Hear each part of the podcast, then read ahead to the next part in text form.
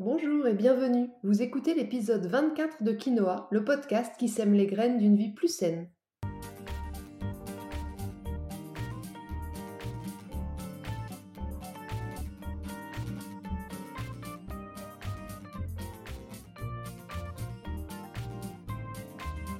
Je suis Julie Coignet, naturopathe et coach santé.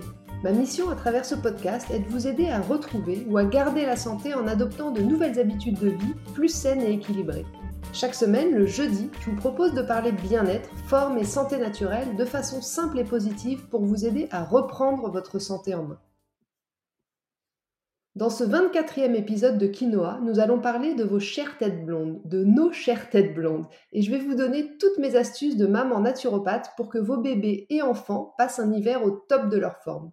On verra comment soutenir leur immunité et comment éviter qu'ils tombent malades.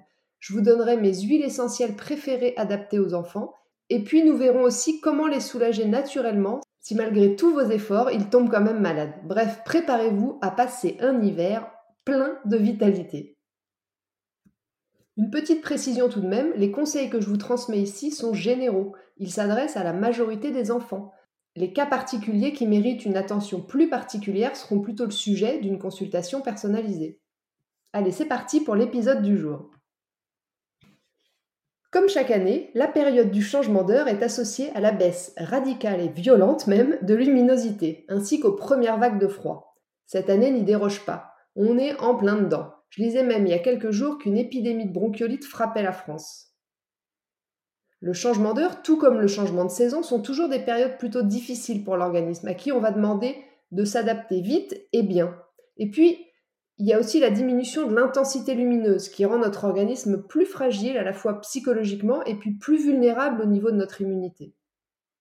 Plusieurs études ont d'ailleurs largement démontré que la diminution du taux de vitamine D dans le corps, c'était l'un des principaux facteurs de la baisse d'efficacité de notre système immunitaire. Et pour info, la plupart des gens qui ont eu une forme grave de la Covid étaient tous carencés en vitamine D. Bon, et puis qui dit moins de soleil et plus de froid, dit aussi, vous l'imaginez et vous l'avez vu venir, l'arrivée des premiers rhumes associés au mieux à un nez qui coule ou à une petite toux et au pire à une bronchite, puis une bronchiolite ou encore des sinusites, mais aussi des gastro, et puis ça parfois à répétition pendant tout l'hiver.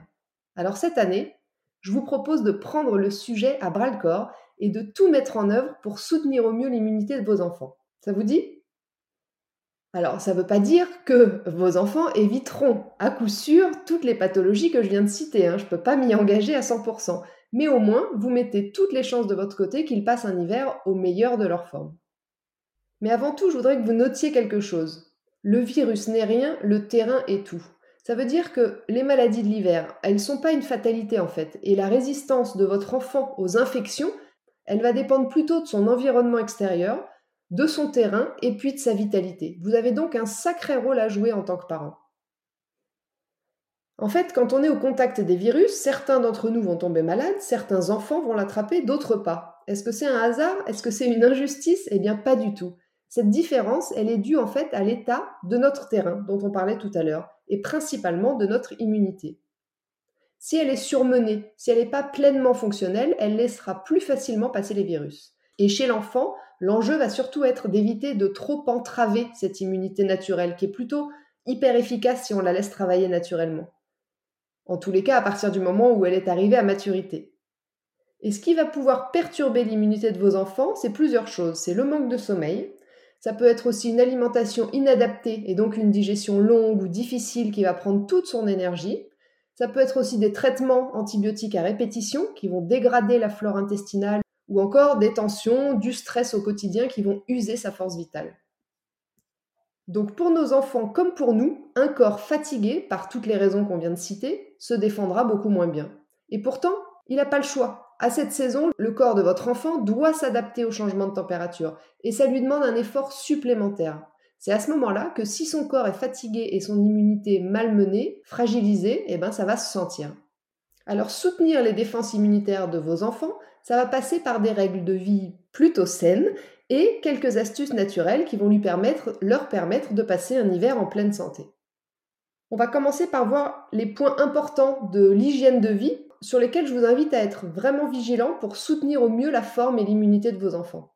Premièrement, limiter leurs sources de stress, les disputes familiales, les agendas surchargés par trop d'activités, un rythme tout le temps speed, et puis aussi les euh, allez, dépêche-toi, qu'on répète tout le temps le matin pour partir à l'école, le soir pour aller vite prendre la douche, vite manger, vite se coucher.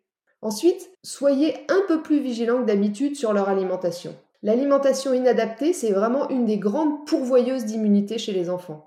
Quand l'enfant digère mal, son énergie, elle est centrée sur la digestion, ce qui va du coup fragiliser son immunité. En cette période, encore plus que tout le reste de l'année, vous éviterez les fruits en dessert qui vont fermenter dans l'estomac et qui vont donc créer un terrain plutôt favorable aux troubles ORL. Vous les consommerez ou ils les consommeront plutôt à l'heure du goûter. C'est vraiment le moment idéal. Vous essayerez aussi de varier le contenu de leurs assiettes au maximum. Je sais que vous le savez. J'ai rien contre une assiette de pâte carbo de temps en temps, mais trop de féculents, ça va être une source de création de mucus qui va affaiblir le système ORL de vos enfants. C'est la même chose avec les produits laitiers, hein, au passage. Donc on n'en abuse pas et on préfère varier entre yaourt de chèvre et yaourt de brebis. Et puis on, évite d'associer fromage et yaourt au même repas. Et enfin, on essaie de remplacer le lait du matin, s'il y en a encore chez vous, par un lait végétal, à partir de 12 mois sans aucun risque. Enfin, et vous vous en doutez peut-être, le plus grand ennemi pour l'immunité de votre enfant, c'est le sucre. Eh oui, alors ils adorent, je sais, il y en a partout, je sais, ils sont tentés en permanence, je sais aussi, mais il ne faut pas baisser les bras, je vous en prie. Le sucre fait vraiment trop de dégâts sur nos enfants, et pas que l'hiver. En fait, sa consommation, elle fait chuter quasi instantanément le taux de globules blancs. Et les globules blancs, c'est notre armée. Donc autant dire qu'il désarme le système immunitaire, qui va se trouver alors démuni face aux possibles tentatives d'invasion des virus ou des bactéries. A l'inverse, les légumes, eux, vont tamponner le trop-plein d'acidité. Donc mettez-en sous toutes les formes possibles et imaginables dans chaque assiette du soir de vos enfants, si vous ne maîtrisez pas l'assiette du midi. Crus, en bâtonnets, découpez-les en forme de cœur, faites des soupes, cachez-les dans des gratins ou dans une sauce que vous mixez, que vous mettez dans les pâtes, je sais pas, mais soyez inventifs. Et puis pour finir, pensez aux baies de goji. Vous savez les petites baies rouges qui sont euh, séchées Donnez-en une poignée à vos enfants. C'est le fruit le plus riche en vitamine C, encore plus que la cérola dont on parle pourtant plus souvent. Mettez-en une petite poignée dans leur boîte à goûter ou donnez-leur comme ça le matin et comme ça ils auront leur dose de vitamine C pour la journée. Alors j'ajouterai à tout ça qu'un sommeil suffisant et de qualité sera aussi primordial pour la santé de vos enfants, des balades en plein air le, le plus possible également, N'oubliez pas non plus de leur laver les mains en rentrant à la maison, avant de manger, le plus régulièrement possible. Et puis enfin, pensez au nettoyage du nez. Et pas que quand le rhume est installé, mais aussi en prévention. Nettoyer le nez de vos enfants avec un spray d'eau de mer, ça va permettre de renforcer leur muqueuse. Vous pouvez le faire une fois par jour, notamment avant le coucher, pour l'aider à bien ou à mieux respirer pendant la nuit, ce qui peut aussi l'aider à améliorer son sommeil. Ensuite, en complément de toute cette hygiène de vie plutôt saine dont on vient de parler, pour soutenir l'immunité de vos enfants, et encore plus si vous savez que votre enfant est plus fragile, qu'il tombe souvent malade l'hiver, voici quelques compléments alimentaires naturels qui devraient grandement vous aider.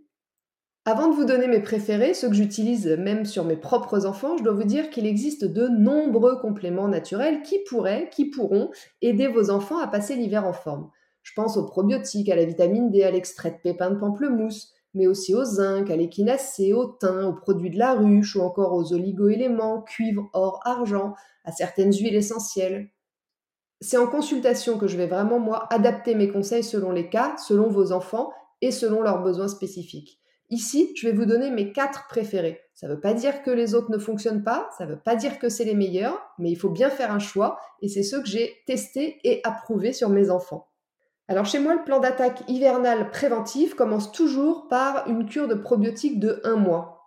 En général, je lance ça court en octobre ou au plus tard au moment du changement d'heure. Pour vous la faire courte, sachez qu'une grande partie de notre immunité se trouve dans notre intestin. Donc prendre soin de la flore intestinale de nos enfants, c'est bien sûr une très bonne idée. Je vous, je vous, conseille de prendre une marque composée de 2 à 4 souches de ferments lactiques pour environ 10 milliards de micro-organismes. Donnez à votre enfant une gélule ou un sachet de probiotiques tous les matins, en cure de 5 jours sur 7 par exemple, pendant un mois. Vous pouvez le faire dès le plus jeune âge.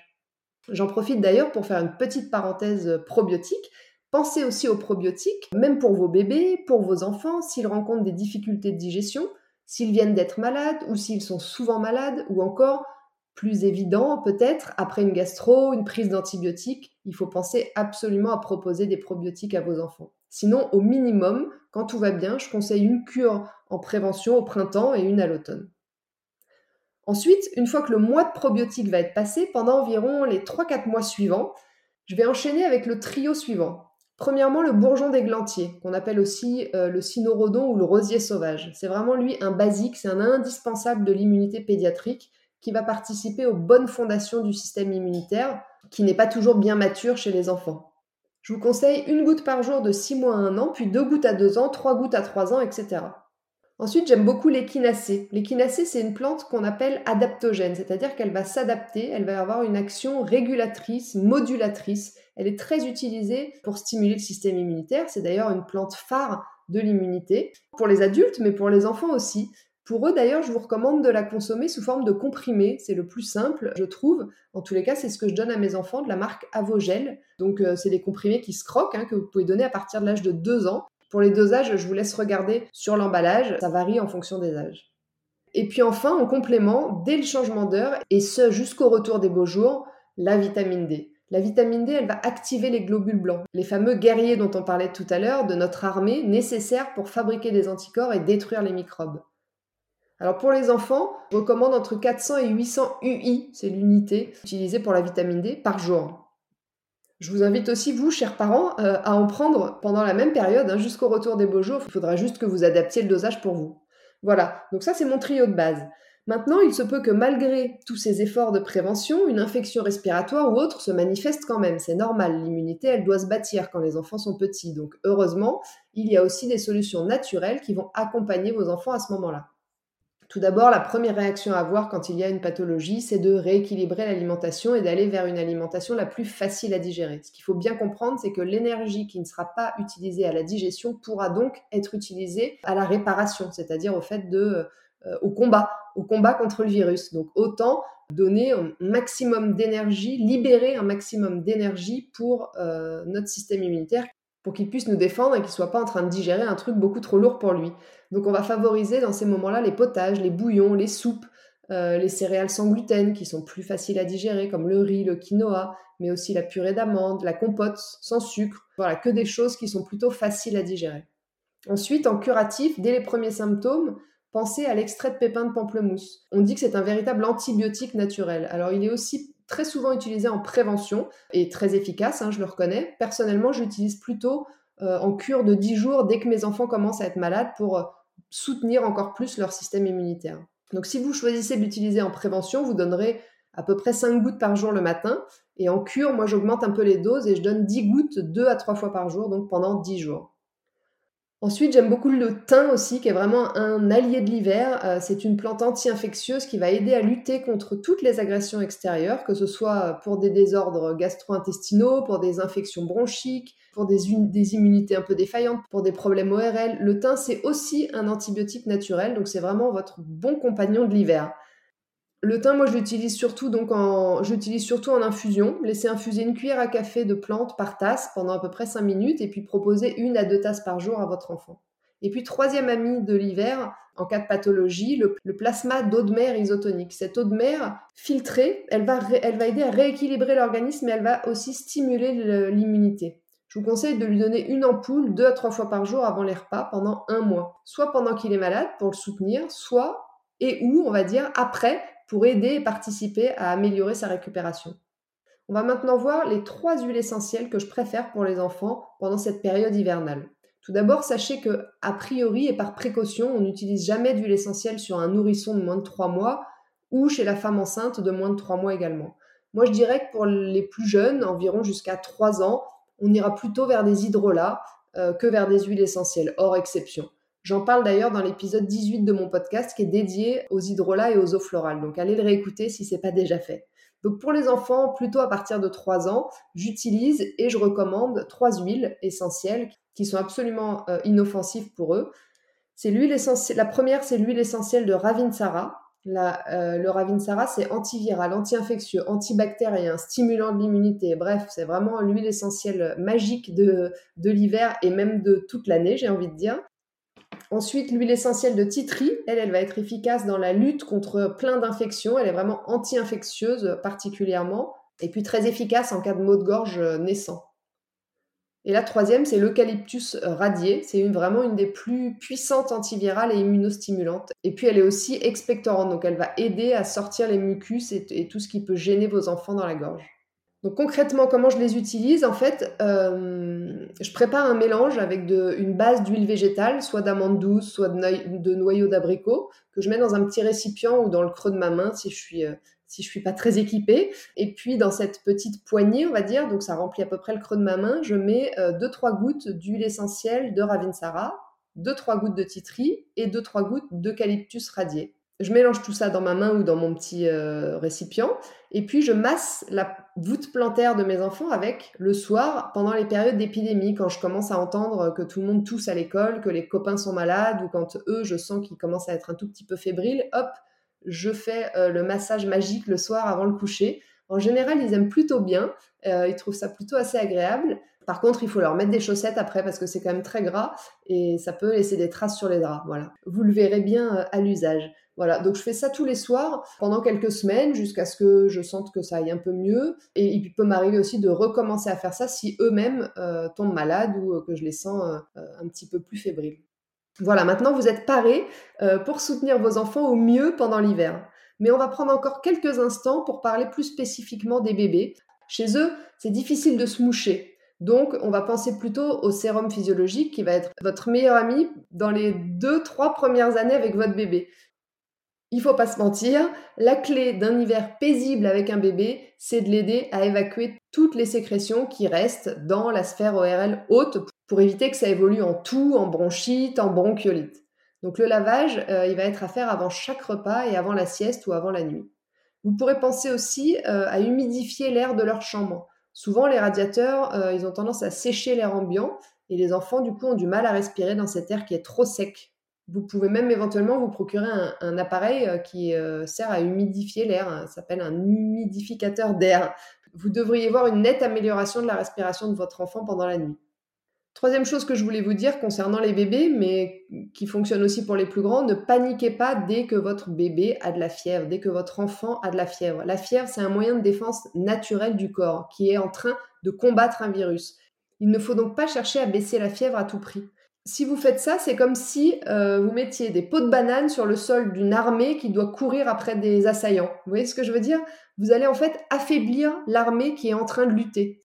Donc la fièvre, on la surveille, bien sûr. Euh, on couvre pas trop bébé pour qu'il s'autorégule. Et puis si ça augmente ou que ça dure plus de 48 heures, évidemment, on va chez le médecin et on fait ce qu'il faut. Mais évitez de donner du doliprane, pour ne citer que lui, euh, dès que votre enfant a de la fièvre depuis un quart d'heure. Pensez aussi à incliner le lit de votre enfant. Mettez quelques livres sous les pieds pour relever légèrement euh, le haut du lit. Ça l'aidera probablement à mieux respirer. Et puis vous pouvez aussi laisser euh, infuser une tisane de thym à côté de son lit. Comme ça, il respirera les effluves euh, du thym. Et comme on l'a vu plus haut, le thym est très bénéfique pour lutter contre les virus de l'hiver.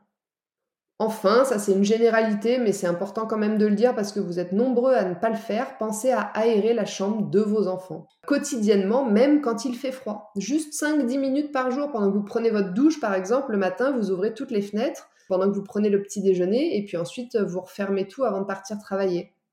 Mais au moins, même si c'est peu de temps, ça va permettre vraiment d'assainir et puis de désinfecter la pièce.